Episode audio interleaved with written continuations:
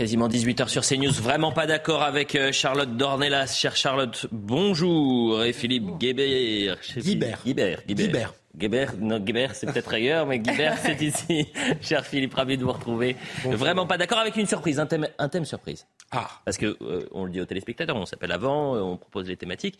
Mais là, il est tombé quelques minutes avant le début de l'émission et je me suis dit, est parfait pour vous. Donc c'est une surprise et la surprise c'est à... ah bah oui, c'est après le, le point. sur- de Ah bah, vous l'êtes toujours sur euh, le point sur l'information, Michael Dos Santos. Gérald Darmanin table sur la destruction d'environ 1250 logements insalubres à Mayotte d'ici la fin de l'année. Depuis l'archipel français, le ministre de l'Intérieur a néanmoins regretté le retard pris à cause des nombreux recours juridiques. La destruction de ces bidonvilles est l'un des volets de l'opération Wambouchou qui vise à lutter contre la criminalité, l'immigration irrégulière et l'habitat insalubre. Emmanuel Macron en visite à Marseille. Dès demain et pendant trois jours, le président de la République se rend dans la cité phocéenne pour évoquer le quotidien des habitants et faire de la ville une capitale de la Méditerranée. En septembre 2021, le chef de l'État avait déjà lancé le plan Marseille en grand pour lutter contre l'insalubrité ou encore le trafic de drogue. Et puis enfin, après un accident de montgolfière à Valençol près des gorges du Verdon. Victime d'un problème technique, le pilote aurait tenté de se poser en urgence avant de percuter une ligne électrique de 20 000 volts. Seul le conducteur de l'engin a été touché par le courant. Merci beaucoup, Michael, pour le point sur euh, l'information. Je le dis aux téléspectateurs, et, et vous le savez, euh, ce vraiment pas d'accord va être en grande partie euh, consacré à, à cette actualité euh, russe et, et cette volte-face de, de Wagner. Mais avant cela, le thème surprise. Marion Cotillard. Ah. C'est fou.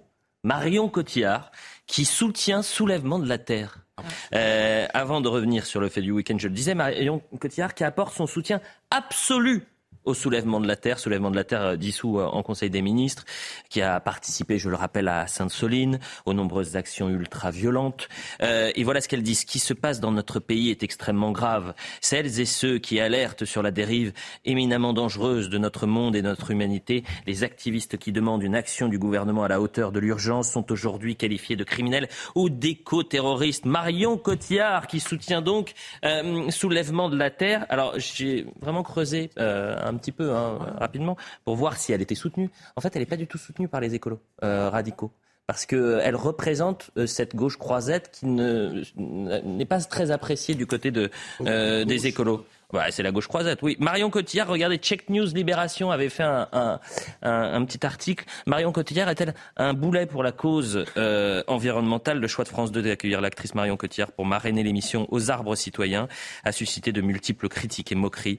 Pour certains militants écolos, la mobilisation des célébrités, même sincèrement engagées, est devenue contre-productive. Euh, sur les questions euh, climatiques. Euh, Marion Cotillard, qui est habituée au grand tournage aux États-Unis, c'est l'une des plus grandes actrices françaises, donc qui fait beaucoup d'allers-retours, qu'on a aperçu sur un yacht. Tout il est- Un Oscar, je crois. Mais bien sûr, bien sûr, pour la môme. Ouais. Donc, qui soutient Soulèvement de la Terre Philippe Guibert Ben, c'est pas tellement surprenant parce que Marion Cotillard a un engagement euh, euh, écologiste assez ancien. Alors, engagement écologiste, on peut se moquer ensuite d'une actrice qui, compte tenu de son mode de vie d'actrice, est pas tellement économe en émissions de CO2. et de ses loisirs. On l'a croisé sur un yacht euh, il n'y a, pas longtemps. Oui, C'est pas très, c'est pas très vert, c'est pas très Soulèvement de la Terre le yacht. euh, vous me permettrez, Philippe Guibert. euh, les, les soulèvements de la mer appartiennent à tout le monde. hein. Donc, euh, on a le droit d'a- d'a- d'apprécier euh, d'être sur un bateau euh, au bord de la mer. Ah bah, Bah, bien on, sûr. a, euh, on a le droit. euh, bah, je sais pas. Je sais pas si on aura encore le droit bien. Je sais pas, ouais. Mais en tout cas, je suis pas extrêmement surpris par cette attitude de Marion Cotillard, qui euh, est dans un engagement écologiste assez ancien, qui me paraît plus en parole qu'en acte. Euh, et il y a une fascination chez toutes ces personnalités, parce que elle est loin d'être la personnalité que la seule personnalité connue à soutenir les soulèvements de la terre. Il y a eu une pétition avec le soutien de toute une série de personnalités. Euh, il y a une sorte d'attirance dans ce milieu pour une radicalité. Ça donne des frissons, vous voyez, vous vous sentez, puis vous vous sentez sauveur de la planète, quoi. Vous voyez, c'est formidable. Pour se donner bonne quoi conscience, en la- éliminant, évidemment, en faisant, en obstruant le- la vision de ce que peut faire tel ou tel membre de soulèvement de la Terre, telle ou telle association membre de soulèvement de la Terre, et notamment des violences contre les personnes, et tout notamment contre les policiers à Sainte-Soline. Donc il y a un frisson de Ah. radicalité qui permet de se dire euh, écologiste à bon compte. On m'envoie euh, un, un, autre passage. Des arrestations d'une brutalité sans nom au gazage lors des manifestations pacifistes, blessant parfois grièvement de nombreuses personnes, en passant par des assignations à résidence de celles et ceux qui se battent pour l'intérêt commun. La liste des violences policières et de ce fait gouvernemental contre les mouvements écologiques donne le vertige et la nausée on ne l'a pas tellement vu dans les mouvements. Non, mais euh, Marion dans, Cotillard. Dans rue, Marion euh, Cotillard. Dans la rue, sur le, les mouvements contre les retraites. Bon, Est-ce que c'est une bonne surprise euh, que ce, ce premier thème? Plus sérieusement, c'est quoi? C'est ça vous étonne? Ça vous surprend? Mais En fait, il y, y, a plusieurs choses dans, dans, dans ce milieu-là, dans ceux qui prennent la parole. Bon, déjà, je note qu'il y a, y a des engagements faciles pour les gens euh, connus. Il y en a d'autres, on traque leurs amitiés, mais là, par contre, c'est open bar pour aller soutenir euh, des gens euh, qui sont objectivement violents. Et par ailleurs, quand vous dites vous-même, Philippe, euh, c'est pas très étonnant parce qu'elle a un engagement écologique de longue date, mais est-ce qu'il est possible de faire la différence entre l'engagement écologique, même euh, la partie d'engagement écologique sur le fond des, des, personnes qui appartiennent au soulèvement de la Terre et les méthodes qui sont incriminées? Ça n'est évident bah, non, mais en fait, il faut commencer par là parce que ça n'est pas du tout évident pour les gens qui les défendent depuis quelques jours. Où là, on retrouve dans le communiqué de Marion Cotillard, mais on l'a retrouvé dans toute la gauche, même la plus euh, modérée, qui se détache euh, euh, parfois de l'extrême gauche. Et même cette gauche-là nous a expliqué que c'était honteux d'aller incriminer les, comment dire, les engagements sur le fond des soulèvements de la terre. Ça n'est évidemment pas le sujet. Ensuite, on peut euh, disserter sur la, la comment dire, la nécessité ou, plus exactement l'efficacité d'une dissolution euh, d'un groupe comme ça. Ça, d'accord C'est un vrai sujet, mais c'est un autre question. Mais ce qui est sûr, c'est qu'ils ne sont pas visés en raison de leurs idées, qui sont, pardon, mais quand elle nous dit, euh, qui demande une action au gouvernement sur le terrain de l'écologie. Euh, je ne sais pas dans quel monde elle vit, mais en fait, tout le monde demande des actions en permanence au gouvernement sur ce terrain-là, et personne n'est incriminé pour ça. Donc c'est évidemment la question de la seule violence qui se pose au milieu, et c'est la seule on pourrait même discuter, c'est-à-dire qu'on pourrait discuter de, euh, de cette question de la violence, du rapport du gouvernement à la violence de manière générale, lesquels il traite, mais elle est tout simplement évacuer cette question dans les gens qui soutiennent les soulèvements de la terre. Or, c'est une question qui est évidemment comme l'éléphant au milieu de la pièce. Elle existe et c'est évidemment celle-là qu'il faudrait traiter. C'est la seule qui ne l'est pas. Hum, oui, soulèvement de la Terre qu'on recontextualise a participé à de nombreuses manifestations qui parfois étaient interdites, qui ont parfois provoqué d'immenses violences, d'extrêmes violences. Sainte-Soline, ce sont des dizaines de policiers et gendarmes qui ont été de gendarmes qui ont été blessés parfois grièvement. Euh, Sainte-Soline, acte 1, on est sorti l'expression écoterrorisme. Mm. Là, non, mais ça vous dérange. Je sais que ça vous dérange. Non, le côté ça dérange, je suis pas d'accord. Oui, bah, vous n'êtes pas d'accord, évidemment. Me... D'ailleurs, j'ai remarqué une chose, Elliot. Euh, c'est que dans l'argumentaire de, de, de, de, dissolution euh, de la part du ministère de l'Intérieur, c'est pas la référence à des actes de terrorisme qui est fait. Mm. C'est à des actes violents. Donc, euh le gouvernement lui-même n'a pas repris à son compte pour motiver la dissolution des soulèvements de la terre, mhm. l'argument de l'écoterrorisme. Je le souligne quand même au passage. Oui, mais... écoterrorisme, pour l'instant, voilà. Euh, ça. Non, pas, non, non, pas seulement, parce qu'on pouvait le rattacher à des actes de terrorisme. mais on avance un ça ne rentre mais voilà, je voulais vous faire la petite. Dans la chaussure juridique. Marion Cotillard, la gauche croisette, vous aimez cette expression ou pas? Oui, oui, bah, elle est. Je sais pas, je sais pas si. C'est la nouvelle Philippe. gauche caviar, quoi. Voilà, c'est ça. Il y a eu la gauche. Mais je vous signale qu'à Cannes, il n'y a pas que des gens de gauche. Hein, euh, non, mais alors là, j'ai jamais dit ça. Euh, j'ai dit que. Euh... Non, mais par contre, les gens de droite n'ont pas trop intérêt à dire qu'ils sont bon, dans ce milieu-là. Avançons. Euh, voilà ce qu'on pouvait dire sur cette, euh, sur ah, ce, la, ce la premier thème et, et cette, été puissant. cette, ce thème, euh, ce thème surprise. Revenons à l'actualité du, du week-end. Revenons à l'actualité essentiel du week-end. Et on va essayer de trouver un, angle qu'on n'a peut-être pas traité sur l'emballement ou non des médias. C'est vrai que ces dernières 24 heures, on a assisté à un tsunami médiatique autour de la rébellion de Wagner à l'est de la Russie. Euh, Prigogine a fait euh, trembler euh, Moscou. Et de cette séquence, il en ressort peut-être un mot essentiel qui est la prudence. Prudence qu'il n'y a peut-être pas eu à chaque fois avec un récit qui ne correspondait pas forcément à la réalité des faits. Je vous montre juste les unes parce que le monde entier a titré ce matin sur cette rébellion de, Wagner, que ce soit en Espagne avec El País, aux États-Unis, Los Angeles Times, en Israël. bref, vraiment, il n'y avait pas une une qui ne parlait pas de cela. Mais je voulais vous faire réagir au, tweet et à la réaction de Véronique Jeunesse, qui est actrice, vous savez, c'est Julie Lescaut, Véronique Jeunesse. Les médias se sont ridiculisés aujourd'hui, voulant absolument monter en épingle cette rébellion wagnérienne, malgré les experts qui leur expliquaient que c'était juste une histoire de contrat non accepté et probablement de menaces pour faire monter les enchères et les personnes sur place qui leur disaient qu'à Moscou, il ne se passait rien de plus que les autres jours et que les gens continuaient à vivre normalement. La déception des journalistes était perceptible. Ils ont tellement envie de croire à leur récit qu'ils ne peuvent pas entendre la vérité. Euh, Philippe Guibert, au-delà de, de, la forme, ce qui est intéressant, c'est que est-ce qu'aujourd'hui, à travers la guerre en Ukraine, à travers ce qui s'est passé euh, hier, est-ce que euh, cette prudence a été levée parce qu'il y a un récit autour de, de, Moscou, de la Russie ces derniers mois? Qui n'est pas, qui n'entre pas dans les cases. Non, je pense qu'il y a plusieurs choses. Je pense que Véronique Jeunesse pousse un petit peu le bouchon. Bah, évidemment, mais dans l'autre sens, de manière, pas sur la réaction de, manière très excessive. Non, il y a sans doute, soyons clairs, euh, consciemment ou inconsciemment, il y a un désir général de voir Poutine renversé. Et donc, une partie des, gens ont pu prendre leur désir pour des réalités en disant ça y est, enfin euh, Vladimir Poutine qu'on annonce euh, malade, souffrant, difficulté depuis le 23 février ou le 22 février 2022, ça y est, enfin c'est la fin de Poutine. Et là, de ce point de vue-là, ce désir-là a, a trop teinté sans doute des commentaires. En plus, en oubliant que euh, Monsieur Prigogine mhm. euh, est pas exactement un social-démocrate euh, écologiste euh, sympathique. Mhm. c'est un boucher. C'est un boucher. Oui, si, si, ils sont sympathiques. C'est aujourd'hui le chef de file d'un groupe considéré par les députés, voté par les députés de l'Assemblée nationale comme terroriste. C'est un groupe Absolument, compte tenu de ses activités pas simplement en Ukraine, mais en Afrique, en particulier contre la France. Euh, le groupe Wagner au Mali a commis des atrocités euh, et contre la présence française, et pas qu'au Mali, dans d'autres pays, dans beaucoup de pays africains, à tel point que la Russie en Afrique, c'est, j'allais dire c'était, je ne sais pas exactement, c'est un des points d'interrogation, euh, le groupe Wagner. Donc que là-dessus, il y ait eu euh, une trop grande envie d'y croire, alors que par définition, nos informations étaient forcément partielles, qu'il était difficile de savoir en direct. J'étais avec vous hier après-midi. je fais euh, mon examen de conscience. Euh, absolument, moi aussi. Euh, mon sentait, on avait ce sentiment d'irréalité où on avait une colonne de véhicules qu'on ne voyait pas qui progressait vers Moscou, un pouvoir russe qui avait l'air de pas tant réagir que ça. En réalité, il y avait des négociations derrière et ça, Soyons nets, on ne l'a pas vu, on le savait, on le savait pas, on ne l'a même pas senti.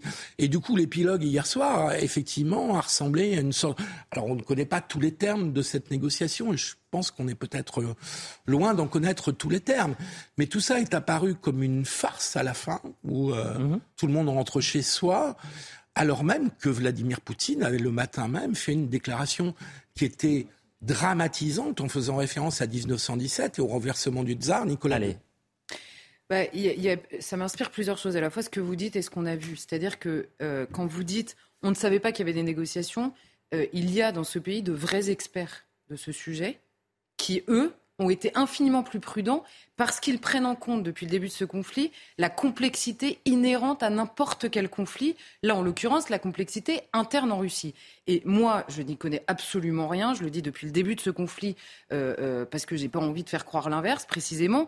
Simplement, hier, j'ai observé, puisque j'observe en revanche, et ça je suis capable de le faire comme n'importe qui, les allées et venues idéologiques sur la lecture d'un conflit dans lequel on ne rentre jamais précisément, de manière générale.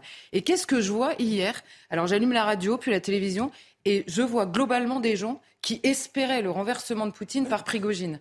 Et je me suis dit, qu'est-ce qui s'est passé en fait? Qu'est-ce qui s'est passé? C'est-à-dire que euh, euh, euh, Vladimir Poutine, aujourd'hui, est clairement responsable de l'invasion de l'Ukraine, etc. Il n'y a aucun doute là-dessus. Simplement, quand depuis le premier jour, vous ne voyez le conflit que comme, euh, euh, enfin, dans un immense manichéisme, à la fois entre l'Ukraine et la Russie et en interne en Russie, en vous disant il y a un méchant et ça vaut pour tout le reste, eh ben vous finissez par vous dire un matin, Prigogine, quelle bonne nouvelle. mais je ne sais pas si on réalise exactement ce qu'on est en mm. train de dire. C'est-à-dire euh, le renversement de Poutine par Prigogine, je ne sais pas très bien ce qu'il faut espérer à la fin de, ce coup d'État. Et moi, enfin de ce, ce potentiel coup d'État qu'on nous disait hier. Donc il y avait d'abord cette question du, renversement euh, hallucinant dans le discours, en effet, d'un homme qui est déclaré terroriste quelques mois plus tôt, et tout le monde était d'accord là-dessus, et tout le monde va le redevenir d'ailleurs dans la minute au moment où le coup d'État est avorté. Et par ailleurs, il y a d'autres choses. J'ai entendu ici et là la question de la réintégration des, soldats de Prigogine dans l'armée régulière russe qui a été négociée immédiatement. J'ai entendu la question du coup de pression par rapport aux oppositions structurelles et non pas idéologiques à l'intérieur de l'autocratie russe. J'ai entendu parler de tout ça par des gens qui précisément savent de quoi ils parlent. Et quand on sait de quoi on parle, forcément, c'est beaucoup plus complexe qu'ailleurs. Donc il y, y a, deux mondes qui s'affrontent. Il y a des gens qui essayent d'analyser exactement ce qui se passe aujourd'hui dans le conflit en Ukraine. Et il y en a d'autres qui se basent idéologiquement avec en effet leurs envies. Et moi, je ne trouve pas que Véronique Jeunesse aille si loin que ça dans la caricature par rapport aux gens qu'elle dénonce. En revanche, non, mais c'était plus euh, Véronique Jeunesse, c'était une petite couleur. Parce mais je veux dire, évidemment, on n'est pas sur, euh, oui, mais, voilà, on n'est pas sur une experte euh, en géopolitique. Non, on n'est pas sur une experte. Mais ce que je veux dire, c'est que la manière dont elle, elle, elle regarde la chose n'est pas tellement plus caricaturale que ce que ce qu'elle dénonce. Et d'ailleurs, non, mais pourquoi je voulais montrer, c'est parce qu'énormément de personnes, de téléspectateurs, de Français qui peuvent vous interpeller, pensent la même chose. Mm. Et on a les mêmes réactions en ce moment qu'on avait pu avoir pendant le Covid. C'est-à-dire que pendant la crise sanitaire, il y avait une pensée unique ah bah et on ne pouvait pas sortir de cette case-là. Sous prétexte. Ah bah si, évidemment. dans, le tweet de Véronique Jeunesse, je peux vous remplacer euh, euh, coup d'État wagnérien par mille sujets. Hein. Bah, bien sûr. En revanche, il y a un homme. pas que Véronique Pierre Laurin. Non mais, on était ensemble, euh, Philippe, hier. Euh, il est 17 h Désagréable comme ça, vous n'êtes pas plus qu'elle en fait, donc euh, on peut commenter ça. Non, il raconte quand même des bêtises aussi, quand même. Non mais là, en l'occurrence, parce qu'il dit, je savais pas que Véronique Jeunesse était un maître à penser, pas plus que nous en fait. Oh, mais non, mais je trouve quand même qu'elle raconte des bêtises dans son tweet. Je suis désolé, mais bon. Ça c'est votre droit, mais mais ça veut pas dire qu'elle est. Passons. Écoutons, parce que Pierre Laurin, spécialiste de la question russe qui au début du conflit était invité sur tous les plateaux, et il me disait tout à l'heure, puisque je l'ai réinvité aujourd'hui, que euh, ça y est, on l'a ostracisé. Il, ne dit plus rien. Il est 17h hier. L'annonce de la volte-face, c'est 19h30. Mm. Donc on commence l'émission et je lui dis qu'est-ce qui est en train de se passer? Écoutez. Personne ne s'attendait à cette situation. Tout le monde savait que Prigogine était une tête brûlée, mais à ce point, peu de gens pensaient qu'il ferait ce qu'il a fait.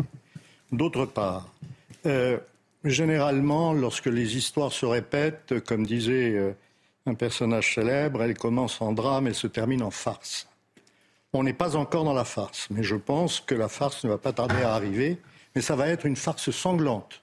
Parce que si Prigogine n'arrête pas, effectivement, on va l'arrêter. Deux heures et demie avant, Pierre Laurin expliquait exactement ce qui était en train de se, passer, Philippe Guibert. Mais cette parole-là, on l'entend peu, on ne l'entend peut-être pas assez ces, derniers mois. Non, mais il faut reconnaître à M. Laurin, effectivement, euh, euh, le fait que sa grande prudence et sa connaissance des arcanes du pouvoir, euh, du pouvoir russe faisait qu'il était, qu'il pensait que ça pouvait se terminer en farce. Il avait dit que ça pouvait se terminer aussi en farce tragique. Mais d'ailleurs, c'est, pardonnez-moi de vous couper, mais Prigogine, lorsqu'il fait la volte-face, il dit je fais volte-face pour éviter un bain de sang. Mm. Oui, ce qui n'est pas sa caractéristique naturelle de vouloir éviter des, bains de sang. Tout ça, il y a une part de comédie dans cette tragédie qui est, qui est importante. Je, note quand même, parce qu'il ne faut pas complètement refaire l'histoire, que les informations dont on dispose dans le grand silence des chancelleries et, de, et des autorités américaines et des chancelleries européennes pendant toute la journée, ils sans quoi ils avaient sans doute raison d'être euh, d'une grande prudence. Euh, mais les informations dont on disposait étaient assez déroutantes. C'est-à-dire que, euh, avec les informations dont on disposait, on pouvait se demander mais le groupe Wagner va arriver ce soir à Moscou. Et là, comment ça se passe? Avec un énorme étonnement quand même qui surprenait tout le monde, c'était le manque de réaction du pouvoir russe. C'est-à-dire comment Poutine peut-il laisser cette colonne de véhicules euh, effectuer 1000 kilomètres de, depuis, euh, depuis la frontière euh, quasiment ukrainienne jusqu'à Moscou sans qu'il y ait des répliques d'ampleur. Mhm. Donc tout ça nous laissait euh, quelque peu interrogatif, avec quand même cette option qui avait un immense attentisme de la part de, des militaires russes par rapport à ce qui est en train de se passer. Donc oui, vous avez complètement raison, je suis d'accord. Euh, le désir de voir Poutine renverser à dire de grosses bêtises hier, mais en même temps, les informations dont on disposait en cours, en direct, euh, pouvait quand même laisser penser qu'il y avait une grande fragilité du pouvoir russe. Vous, vous, vous, le dites vous-même, et c'est pour ça que je dis qu'on pourrait le dire sur d'autres sujets. Il faut parfois accepter que précisément les informations étant déroutantes, parce que c'est ce que vous disiez, alors on peut expliquer pourquoi ils ont fait 1000 km à partir de la frontière. Bah, il y a plusieurs. La raison, la première, on se dit, bah, toute l'armée russe est en Ukraine, du coup c'est compliqué de les arrêter en Russie. La deuxième, c'est il y a peut-être un intérêt partagé à euh, cette mise en scène précisément. La troisième, c'est est-ce que finalement il n'y a pas euh, des, des, des des contre-pouvoirs, en tout cas des, des fractures possibles à l'intérieur de l'autocratie ah, euh, russe en l'occurrence. C'est une évidence. Oui, enfin c'est une évidence. Pardonnez-moi. Depuis un an et demi, on expliquait quoi quand on parlait de Wagner? Que c'était absolument à la main de Poutine. Alors peut-être que c'est toujours vrai. L'a été. Hein. Non mais, non mais c'est une création de ce que, ce que je veux vous dire, c'est que moi, en fait, je, je, je n'en sais pas autant que vous apparemment, et je, je, je, cherche pas à donner des réponses ce soir. Je suis incapable de le faire. Non, non, mais c'est sincère. Il n'y avait pas d'attaque là-dedans. Je, je, je ne cherche pas à donner des réponses. Je vous dis simplement que moi, quand les informations m'arrivent, en l'occurrence sur un dossier que je ne connais pas, mais dont j'entends parler depuis un an et demi, j'ai beaucoup de questions qui me viennent. Et je note qu'il y a beaucoup de confrères sur ce sujet comme sur d'autres, quand il y a autant d'informations déstabilisantes qui arrivent, ils ont plus de réponses que de questions. Ça m'interroge beaucoup plus sur le métier et la manière dont on fait du journalisme aujourd'hui que sur ce qui se passe réellement en Russie. Il y a les médias, il y a également, il y a également les, il y a les médias, il y a les journalistes, mais il y a surtout euh, les politiques. Et écoutez cette réaction de Raphaël euh, Glucksmann, euh, député européen, qui est peut-être celui qui a eu le plus de mesures cet après-midi en disant on va commencer à, parier notre avenir géopolitique avec, avec Wagner. Nous, on ne peut pas faire nos calculs en fonction de M. Prigogine. Prigogine, encore une fois, c'est un proxénète qui sort de tôle et qui fait du fascisme son fonds de commerce.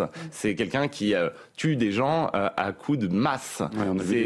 c'est euh, le Daesh russe. Donc on ne va pas parier notre avenir géopolitique sur les milices Wagner. Par contre, ce qui est certain, c'est qu'il faut qu'on soit constant dans notre effort parce que la résistance ukrainienne produit des résultats en Russie même pas entendu euh, de spécialistes, ou en tous les cas pas beaucoup de spécialistes hier ou ces derniers mois, de parler comme ça de, de, de du moins hier, au moment de, de la rébellion. Glucksmann a d'autant plus raison et a d'autant plus de mérite à le dire euh, que lui-même est très engagé contre, euh, en faveur de l'Ukraine, de longue date, depuis, 19, depuis 2014, depuis Maïdan.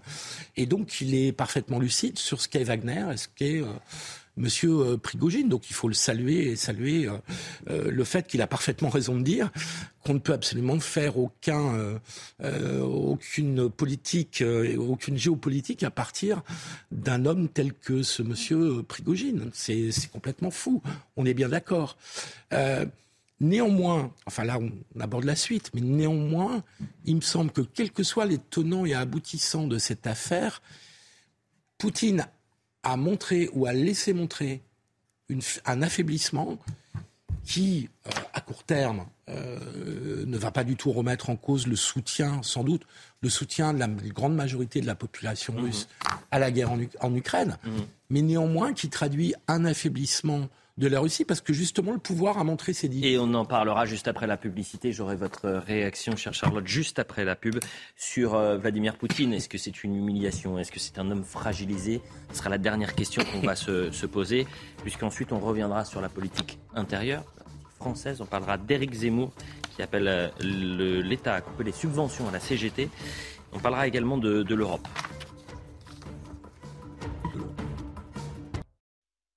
Vraiment pas d'accord. La deuxième partie, toujours avec Charlotte Dornelas et, Philippe Guibert. On va parler de Vladimir Poutine dans un instant. Est-ce que c'est une humiliation pour Vladimir euh, Poutine En sort-il euh, affaibli? Mais avant cela, le point sur l'information, Michael Dos Santos. Clément Beaune affiche sa détermination sur le projet de TGV Lyon-Turin. Invité sur RTL, le ministre des Transports a déclaré vouloir aller jusqu'au bout. Un projet qui, selon lui, devrait retirer un million de camions des routes. Les écologistes s'y opposent fermement pour des raisons environnementales. Marion Cotillard apporte son soutien absolu au soulèvement de la Terre. Sur son compte Instagram, l'actrice française a jugé comme extrêmement grave la dissolution mercredi du collectif écologiste. Celles et ceux qui alertent sur la dérive dangereuse de notre monde sont qualifiés de criminels et d'éco-terroristes. La liberté est en danger, a-t-elle écrit. Et puis enfin, la droite en tête lors des élections législatives en Grèce. Selon les premiers résultats sortis des urnes, Kyriakos Mitsotakis obtiendrait entre 40 et 44% des voix. Un score qui devrait lui permettre de décrocher une majorité absolue pour former un gouvernement stable. Voilà pour le point sur euh, l'information. Parlons à présent de Vladimir Poutine. Euh, certains d'ailleurs annonçaient hier après-midi que le chef du Kremlin avait quitté Moscou pour des raisons de sécurité au moment de, l'avancée des troupes de Wagner en, direction, la capitale, en direction de la capitale russe. Ce que je vous propose à travers le prisme de Vladimir Poutine, qu'on revienne sur les 24 dernières heures à Moscou et cette inquiétude qui a pu gagner la ville. Thomas Bonnet. Des forces armées en nombre dans les rues moscovites. La ville a vécu avec une certaine angoisse l'avancée des hommes de Wagner en direction de la capitale. Des contrôles renforcés, notamment au sud de Moscou, illustrent les moyens mis en place pour tenter d'en limiter l'accès à l'approche des troupes de Prigogine depuis le sud du pays. Samedi, le régime d'opération antiterroriste a été décrété dans la ville, donnant des pouvoirs accrus aux services de police. Une procédure toujours en vigueur ce dimanche matin. De la même façon, les restrictions de circulation sur l'autoroute reliant Moscou à Rostov-sur-le-Don ont été maintenues pour la journée de dimanche. Samedi, le maire de la ville avait évoqué sur Telegram une situation difficile. Afin de minimiser les risques, j'ai décidé de déclarer le lundi jour chômé. Je vous demande de vous abstenir autant que possible de vous déplacer dans la ville. En conséquence, des examens universitaires de mathématiques et de langue russe prévus lundi ont été reportés au 1er juillet. Ultime preuve de l'inquiétude qui a gagné ce week-end la capitale russe.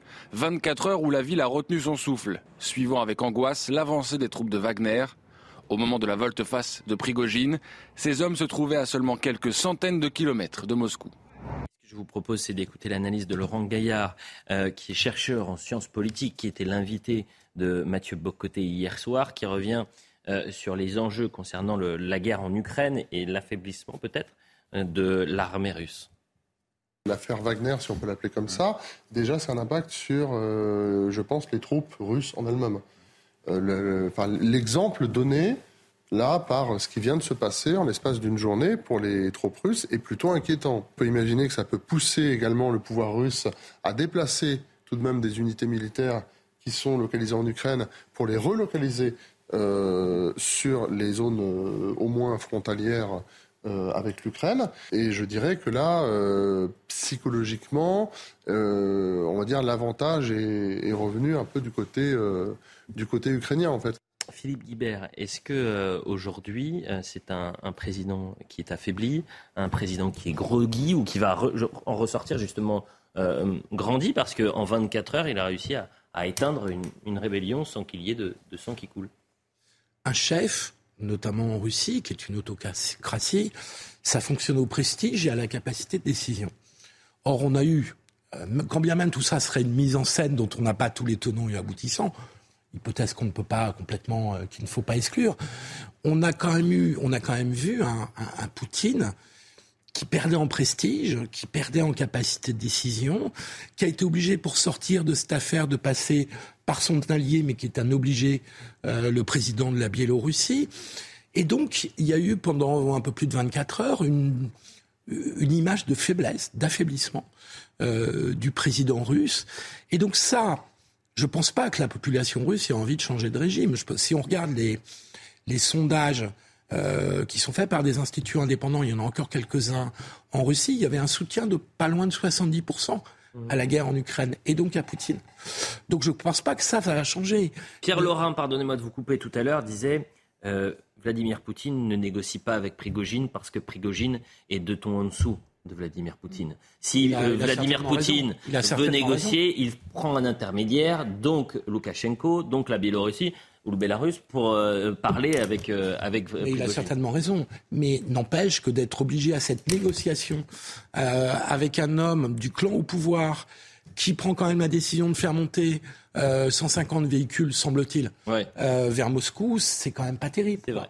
Sur cette fragilité, c'est souvent Charlotte Dornelas euh, le, mythe qu'il y a autour du, chef russe, c'est vraiment euh, l'homme de poigne inébranlable. Est-ce qu'aujourd'hui, vous avez cette sensation d'un gouvernement plus fragile qu'on l'imaginait ben oui, en tout cas plus divisé. C'est-à-dire que nous, dans nos pays, on va dire de manière assez générale en Occident, on imagine les divisions politiques comme des divisions de, idéologiques, c'est-à-dire de, de, comment dire, de, de projets politiques, de regard sur les choses, de solutions proposées à des problèmes plus ou moins identifiés d'ailleurs euh, euh, par consensus. Là, en l'occurrence, la fracture, elle est moins idéologique. Donc, on se dit, il n'y a évidemment pas d'opposition puisqu'il est, il est impossible ou difficile euh, de dire autre chose que, que ce que dit tout le monde.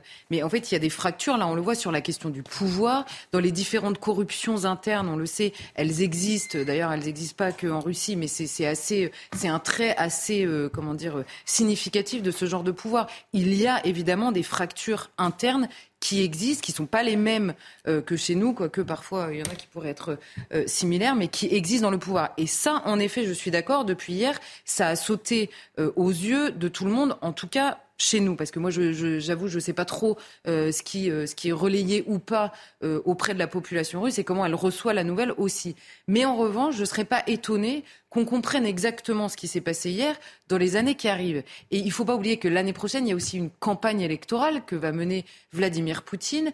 Et vous le disiez, on, on va véritablement comprendre ce qui s'est passé. Mmh. Est-ce que c'est aussi le début de la campagne de Vladimir Poutine ou de potentiellement ses opposants? Ces questions, elles restent entières euh, malgré tout. Voilà tout ce qu'on pouvait dire et, euh, décrypter autour de cette euh, rébellion de Wagner et de Prigogine. Revenons à, l'actualité française et politique à présent. Éric Zemmour était dans le Loir-et-Cher pour la fête de la Violette, qui est devant plusieurs centaines de, partisans. C'était hier midi. et découvrez ce qu'il a pu dire hier. J'aimerais évoquer le cas de la CGT. Le bilan de la CGT, rien que cette semaine, c'est du solide. On peut dire que les CGTistes ont eu des journées chargées. Ils n'ont pas chômé. Ils ont participé aux violences contre ma dédicace à Brest. Ils ont soutenu le chaos organisé contre le train Lyon-Turin. Et puis, un de leurs cadres a tenu des propos ouvertement antisémites contre moi à Limoges, devant des dizaines de témoins. Cet homme, fin et courtois, a demandé Tu prends le train pour Auschwitz? La CGT offre-t-elle à ses membres un totem d'immunité? Imaginez une insulte antisémite venue d'un homme de droite. Qu'aurait dit la presse? Imaginez si un drapeau du RN ou de Reconquête avait flotté à une manifestation de partisans de Mélenchon, était euh, physiquement agressé. Qu'aurait fait le gouvernement? Il aurait demandé immédiatement la dissolution de ces mouvements. Alors pourquoi continue-t-on de protéger la CGT Pourquoi continue-t-on de protéger la CGT Et là, je me tourne vers vous, Philippe Guibert. C'est vrai qu'il y a parfois, peut-être, ou non d'ailleurs, vous allez me dire, une bienveillance à l'égard de ces euh, mouvements, ces syndicats, quand bien même ils participent à des actions violentes, quand bien même il y a euh, des insultes euh, antisémites, et ça c'était vendredi ou jeudi dernier. Bon, d'abord, premier point, Éric Zemmour a de bonnes raisons d'être indigné par ce qu'il a décrit, et en ce qui concerne l'insulte antisémite, c'est avéré. Il y a les témoignages des policiers, il y a ce qu'a écrit le responsable CGT sur les réseaux sociaux, donc il n'y a pas de doute, il n'y a pas deux versions entre lesquelles. si Pardon Brest non plus, il n'y a pas de doute. Mais... Oui, oui. Mais là, je parlais des, insultes antisémites. Donc, euh, Éric Zemmour a de bonnes raisons d'être furieux euh, sur l'ensemble de l'œuvre de la CGT sur la semaine. Ensuite, qu'il y ait des suites. Alors, d'une part, deuxième point, on peut critiquer l'absence de réaction politique à ce qui s'est passé, et en particulier à ce qui s'est passé dans ce train euh, Paris-Limoges, parce que je trouve que euh, on ne doit pas pardonner à Sophie Binet d'avoir eu au minimum ce manque de courage et cette lâcheté, de ne pas revenir sur sa version initiale pour dire il y a eu un comportement et un discours inacceptable. Binet qui disait il parle Vichy alors que factuellement on voyait qu'il parlait bien de la Pologne. Voilà, donc elle a, elle a eu la lâcheté de ne, pas, euh, de ne pas revenir sur cette version. Et pour une secrétaire générale de la CGT qui succède à Henri Krasuki qui a été euh, déporté à Auschwitz et à Serge Segui, euh, à, Georges Segui pardon qui était euh, déporté à Dachau, je trouve que c'est un peu déshonorant pour le dire clairement. J'ajoute juste un point, là où je trouve qu'Éric Zemmour se trompe, il doit y avoir des suites politiques, il doit y avoir des suites judiciaires à cette affaire. En revanche, je pense que sur l'histoire des subventions, parce qu'il a demandé qu'on arrête de subventionner la CGT, je pense qu'il fait complètement fausse route. Bah pourquoi du coup? Parce que les subventions aux syndicats, je voulais vous laisser la parole, mais euh, les subventions aux syndicats obéissent à des règles, et ce n'est pas une subvention arbitraire du gouvernement ou de l'État pour la CGT en disant on va donner tant à la CGT, puis on va donner tant à la CFDT. Ça obéit à des règles extrêmement précises dont la répartition euh, obéit ensuite à la représentativité des différents syndicats. Donc vous ne pouvez pas toucher à ça. J'ose espérer malgré tout que, par exemple, la violence physique sur des personnes ou les insultes qu'on a vues dans le train font partie des règles de bonne conduite qui sont également réclamées à un syndicat, j'ose espérer. C'est-à-dire que les subventions, c'est l'argent des doit Français. avoir des suites judiciaires. Il y, a, il y a un moment où la CGT Mais sur la pas- subvention, c'est pas le. La subvention est liée au, euh, à l'argent que vous donnez aux syndicats pour mener leur mission de dialogue social et de formation Oui, j'ai bien compris. de leurs permanents. J'ai bien Et compris. ça, ça non. concerne tous les syndicats. Donc vous ne pouvez pas Charlotte. bouger un syndicat. Pardon. Ah, d'accord. Ce que, ce, que, ce que je veux dire, c'est que la question de la subvention, c'est donc de l'argent public, c'est-à-dire l'argent du contribuable français, qui vient en effet subventionner, en l'occurrence, des syndicats pour leur action sur le dialogue social. Si un syndicat s'illustre extrêmement régulièrement, en tout cas certains membres, sans aucune condamnation de la direction, euh, s'illustrent dans des violences physiques, parce que vous disiez en particulier ce qui s'est passé dans le train à Brest, excusez-moi, c'était des violences physiques, des agressions directes sur des personnes, ça me semble pas du tout moins grave, Euh, vraiment pas du tout. Non, Et, je, je vous l'accorde. et, et- et donc, sans, sans euh, comment dire, condamnation extrêmement claire de la direction et même beaucoup plus largement sans condamnation tout, tout court, parce que la victime étant Éric Zemmour, tout le monde a autre chose à faire dans sa journée. Euh, à partir de ce moment-là, quand ça revient et que c'est souvent et qu'il n'y a pas de condamnation, qu'il n'y a pas de résistance et qu'il n'y a pas de réaction en interne, la question se pose. C'est-à-dire qu'on ne peut pas juste dire ah ben non, mais on, subventionne le dialogue social et par ailleurs le reste de vos journées vous faites exactement ce que vous voulez, allez agresser des, des, des, des personnes qui viennent faire signer un livre si vous voulez. Donc ce que je veux dire, c'est que je, je dis pas, je réponds pas à la question. Je dis juste la question mérite, en effet, vu la semaine qui vient de se passer. C'est pour ça que je vous disais pourquoi, euh, avec, euh, enfin immédiatement, parce que vous condamnez tout ça et vous dites, mais par contre, on peut pas remettre en cause les subventions. Non, Bah, la que- question mérite d'être posée. Je souhaite que les différents responsables de la CGT qui ont commis les violences dont vous parlez et qui ont commis celui qui a commis l'insulte antisémite soient poursuivis en justice. C'est pas soit n'importe qui. Oui, c'est un cadre de la CGT. euh, Philippe Absolument, mais je ne vous dis pas le contraire. Mais ça, là où vous avez raison, c'est que, premièrement, et c'est toujours vrai, les violences quand elles sont commises ou l'insulte quand elle est prononcée revient, premièrement, à la personne qui commet la violence ou à la personne qui prononce cette insulte. Mais là, en l'occurrence, on a soit un déficit, soit quasiment un encouragement, parce que Sophie Binet, elle, c'est pas juste qu'elle s'est trompée de version. Elle en rit. C'est que ça la fait rire et que par ailleurs, elle nous explique, elle nous dit, attendez, nous, nous les gentils, on peut être accusés de ça ou ça ou d'antisémitisme, jamais de ça, la vie. Elle se tait euh, de façon pitoyable. Non, mais ce que je veux dire, c'est que dans le tweet, elle explique à la fin, elle dit et il est accusé d'antisémitisme, Oui, tout va bien, comme si c'était inimaginable. où euh, c'était pas la Pologne, c'était Vichy. Donc, euh, enfin, bref. Oui, non, mais vous voyez ce que je veux dire, c'est-à-dire que c'est pas simplement qu'elle qu'elle oublie de condamner, c'est que elle encourage, elle se marre, elle s'en fiche en réalité, elle s'en fiche, ça existe Elle et c'est pas grave, troupes, et elle revient jamais pas. dessus. Hmm. Et elle revient jamais dessus. Et bon, bah cette question. Elle se pose aussi au moment où je suis pas sûre qu'il y ait beaucoup de Français qui aient très envie de continuer à cautionner ça, notamment par le, biais des subventions qui ne Oui, doivent mais- pas servir à ça. Oui, mais les subventions, alors c'est compliqué, hein, mais euh, ça représente, je crois, en 2022, ça représente euh, 120, 130 millions d'euros qui sont répartis entre l'ensemble des syndicats Mhm. en fonction de leur poids euh, aux élections professionnelles, de leur représentativité. Et donc, vous, ne- et, c'est- et cet argent est fléché pour servir aux actions de, de, dialogue dit, social et à la formation ça, des permanents compris. syndicaux. Donc, vous pouvez pas toucher à ça parce que si vous touchez à ça, vous touchez à l'ensemble de la main. J'entends. de- Par exemple, Philippe, syndicats. prenons un Vous cas très concret. Ils ont touché pour la presse, hein, ça n'a gêné personne parce que ça concernait en Vous ne pouvez pas toucher de façon arbitraire à une répartition des subventions qui est fonction du poids de la représentativité Je- je vous des précise, ils l'ont Très fait. compliqué. Ils l'ont fait dans la Ça, presse. devant mais- un tribunal, ça Attendez. se fait. euh, Allez-y, Je, je vous Charlotte. précise que sous François Hollande, ils l'ont fait dans la presse et ça n'a gêné personne puisque ça ne concernait que Valeurs expliquer ce Actuelles. point À, sous François Hollande, c'est Fleur Pellerin à l'époque qui avait décidé que les journaux condamnés pour incitation à la haine raciale ne toucheraient plus de subventions. Or, les subventions, elles ne sont pas d'abord accordées sur la question de la condamnation, surtout qu'il y aurait beaucoup à dire sur la manière dont les journaux sont poursuivis et sur la manière dont on est condamné pour ça, puisque là, en l'occurrence, c'est très Il y idéologique avait une condamnation. comme débat. Je ne reviens pas. Donc, si, alors, Ah, c'est intéressant. Euh, avait con- bah, moi, Donc, je si demain que- il y a une condamnation pour, la, C- pour, pour ce cadre de la CGT et qu'il y a également une condamnation de certains qui ont participé à cette ma- manifestation et qui auraient peut-être participé aux, vi- aux- aux violences à Brest, donc deux condamnations successives, ou même qu'une seule d'ailleurs. Est-ce qu'aujourd'hui vous considérez que parce qu'il y a ces condamnations-là, bah là on enclenche quelque chose et les subventions pour la CGT, bah, on vous y pouvez pas. Le problème, c'est que dans le système de subvention des syndicats, elles sont interdépendantes les unes par rapport aux autres, puisque Ah en on peut décider de discriminer de leur- différemment parce que C'est pas eux le seuls se système d'aide à comportent la comme presse, ça. qui est pas la même chose que le système d'aide à la presse. Ah bah, euh, excusez-moi, le, le principe de base des subventions à la presse, c'est le pluralisme. Non, c'est pas l'audience, c'est le pluralisme en C'est le fait. pluralisme. Ah bah sinon, on, on subventionnerait pas Oui, à ce des- point l'humanité, hein, parce que si c'était une question d'audience, Il nous reste moins de, cinq minutes. Euh, voilà ce qu'on pouvait dire sur cette thématique et je voulais qu'on euh, termine euh, par une dernière information, mais plus un, un bon, en arrière. On est en, septembre 1992. Parlons un peu de l'Europe. Hier, je le disais, on était sur, on a présenté l'émission La semaine de Philippe de Villiers avec Philippe de Villiers qui revient euh, sur les actualités de la semaine et, qui fait un point, pont, euh, regarde en arrière pour mieux comprendre ce qui se passe aujourd'hui et ce qui pourrait se passer demain. On a parlé de l'Europe.